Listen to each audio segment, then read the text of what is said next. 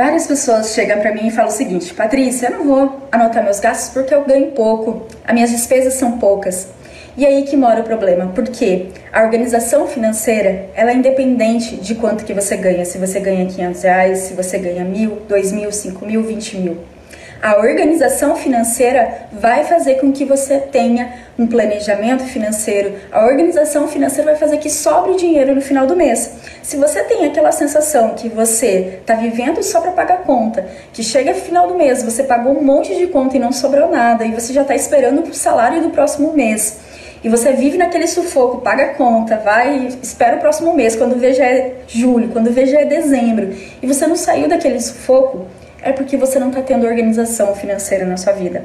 Você não está colocando o que é prioridade na sua organização. Você não está colocando dentro da sua vida as finanças como prioridade. A partir do momento que você colocar o que você deseja, o que, de que forma que você quer gastar o seu dinheiro e qual é o valor que você está dando para isso, você vai começar a ter muito mais atitudes sensatas, você vai começar a planejar seu final de semana, você vai começar a planejar a sua semana, você vai começar a planejar seu mês. Você não vai sair desperdiçando dinheiro querendo agradar as pessoas, querendo sair sem propósito. Você vai ter um cuidado a mais com seu dinheiro. Então a organização financeira, ela é independente de quanto que você ganha.